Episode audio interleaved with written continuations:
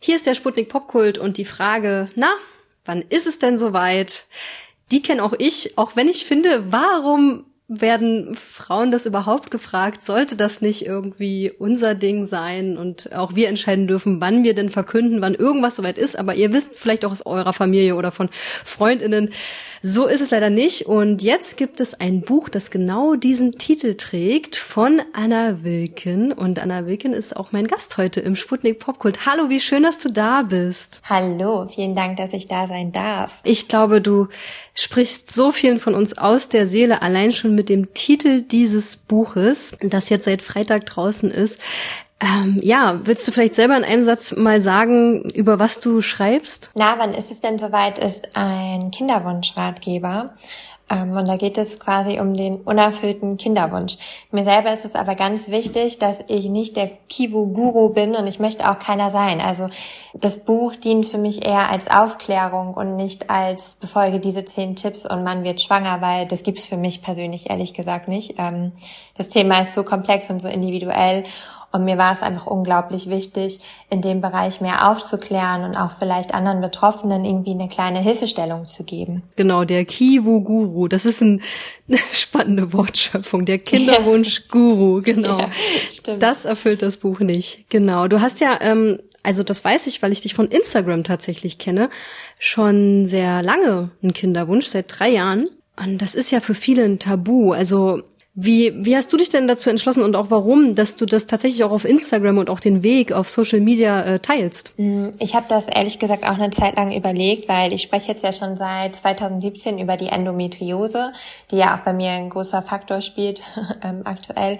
immer wieder und ähm, war mir erst total unsicher, aber als ich 2018, Ende 2018 mit den Kinderwunschbehandlungen angefangen habe, habe ich auch begonnen, mein erstes Buch, in der Regel bin ich stark zu schreiben, was ein Endometriose-Sachbuch ist. Und ähm, da durfte der unerfüllte Kinderwunsch natürlich auch nicht fehlen. Und ja, das war dann für mich auch irgendwie eine Erleichterung, als ich das so ausgesprochen habe und gesagt habe, so hey, das ist so.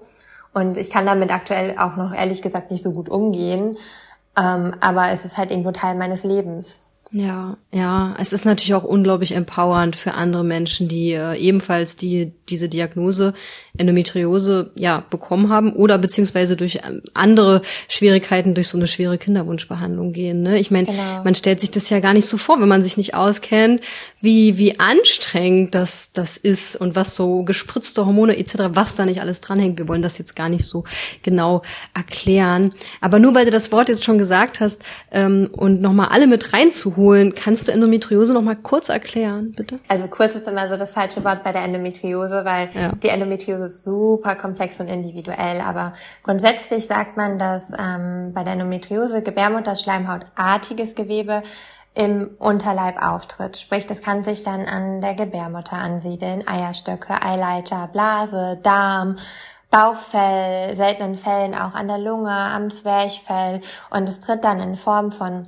Tumoren, also Herden, ähm, Verwachsungen oder auch Zysten auf. Das ist sehr individuell. Du bist ja auch keine Ärztin. Um nee, auch wenn ich mich manchmal so fühle bei meinen ganzen eigenen Recherchen und wenn man so oft beim Arzt ist und sich selber so viel informiert. Ähm, hat man manchmal schon das Gefühl, man ist ein eigener Doktor. Wir haben schon kurz über Endometriose gesprochen, eine chronische Erkrankung. Wie fühlt sich die denn an? Also auch da muss man sagen, dass das sehr individuell ist, weil es gibt einfach Frauen, die haben Endometriose, aber haben nicht so starke Beschwerden. Es gibt Frauen, die haben Endometriose, die sind gefühlt den ganzen Zyklus davon betroffen, einige nur ein bisschen. Ähm, bei mir spielt die Endometriose schon relativ viel ein Einfluss in meinem Leben oder eine Rolle in meinem Leben. Ähm, es kommt sehr häufig vor, dass ich ja den Einkauf nicht alleine schleppen kann, weil ich einfach unglaubliche Unterleibsschmerzen habe oder dass selbst das Stabsaugen mir schwer fällt oder manchmal auch der Gang mit dem Hund nach draußen oder irgendwie lange stehen.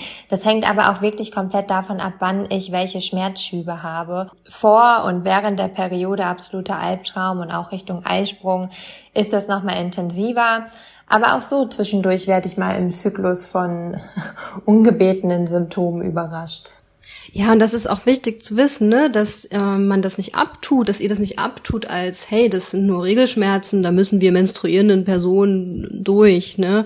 Das ist ja auch wichtig, dass man sich denkt so, hey, das ist vielleicht ein bisschen zu heftig und vielleicht suche ich mir jetzt doch mal da noch ein bisschen Rat von ExpertInnen. Ja, das Problem ist nur, dass viele einfach gar nicht einschätzen können, was normal ist und was nicht, weil wenn eine Frau ähm, mit starken Regelschmerzen zum Gynäkologen gibt, ich meine, es geht, gibt auch viele Gynäkologen, die sagen, das ist normal, wo ich mittlerweile immer wieder echt mit dem Kopf schütte, wenn ich so Nachrichten bei Instagram bekomme, weil ich mir so denke, als Gynäkologe oder Gynäkologin sollte man doch wissen, dass es Endometriose gibt. Genauso schwierig ist es dann für manche, äh, ja, dass, dass der Kinderwunsch so ohne weiteres klappt Ne, ähm, wie gehen so deine Freunde und Familie jetzt damit um? Jetzt du teilst es ja auch öffentlich. Äh. Also meine Familie und Freunde, die ähm, gehen damit an sich ganz gut um. Ich habe ein, zwei Freundinnen, die eher übervorsichtig sind und die dann auch oft mal so fragen, ja, willst du wirklich mein Baby halten und so, wo ich dann sage so, ja, möchte ich. Bitte gib mir doch nicht das Gefühl, dass ich hier komplett wer anderes bin, weil wenn ich das nicht wollen würde, würde ich euch das schon irgendwie mitteilen und ansonsten gehen echt alle super lieb damit um. Also die hinterfragen auch viel, wenn sie irgendwas jetzt von den Behandlungen oder so nicht verstehen und das finde ich total toll. Ja, ich finde toll, dass du es teilst, weil natürlich hat man da total viele Fragen, ne? Also ja. klar, wenn es dann äh, zu diesem Kinderwunsch dann kommt, ja, na klar ist man da neugierig als außenstehende Person, ne? Weil man wünscht es dir ja auch so doll. Selbst ich als Followerin bin ja total äh, neugierig, aber du stillst natürlich da auch immer so ein bisschen mein Verlangen, weil du eben so offen darüber redest. Zu dem Entschluss, für die, wie bist du denn zu dem Entschluss gekommen, dass, dass jetzt da eine Kinderwunschklinik vielleicht die, der nächste Weg ist? Ähm, bei uns hat der Weg damit schon begonnen. Also unser Weg war nicht so typisch wie bei anderen Frauen. Deshalb ähm, kann ich die Frage so jetzt, sag ich mal, nicht beantworten. Das ist auch eine relativ ausführliche Geschichte und für viele wirkt sie auch am Anfang wie ein großes Wirrwarr. Bei uns war in jedem Fall gar nicht so, wie es eigentlich ablaufen würde und ich war quasi schon mit keinem akuten Kinderwunsch in der Kinderwunschklinik damals. Na, wann ist es denn soweit? So heißt dein Buch von dir, Anna Wilken, und da können wir dich ja auch ein großes Stück weit begleiten. Genau. Nicht nur äh, in den Socials, sondern da sprichst du ganz, ganz viel darüber. Und ich bin ganz, ganz froh, dass du es geschrieben hast äh, für, für alle Menschen, die, ja, deren Menstruationsbeschwerden vielleicht etwas außerordentlich sind und dann sagen können, hey, vielleicht ist es das und dann vielleicht für sich Lösungen finden, weil teilweise ist das Thema einfach noch etwas tabuisiert oder man weiß einfach nicht, was mit sich los ist. Genau, vielen Dank. Also man muss natürlich sagen, der Kinderwunschratgeber fokussiert sich nicht nur auf die Endometriose. Ne? Also na, wann ist es denn soweit, ist wirklich bezogen auf den Kinderwunsch und in der Regel bin ich stark. Mein erstes Buch, das ist ein komplettes Endometriose-Sachbuch, ähm, aber natürlich auch die Endometriose findet natürlich auch irgendwo seinen gewissen Platz in dem zweiten Buch. Aber eben auch der ganze schöne Rest. Genau. Den kann man danach lesen. Und ihr könnt Anna Wilke natürlich auch sehr gerne bei Insta folgen. Ich finde, es ist ein sehr empowerndes Instagram-Profil. Da heißt sie, wie sie hier heißt, Anna Wilken.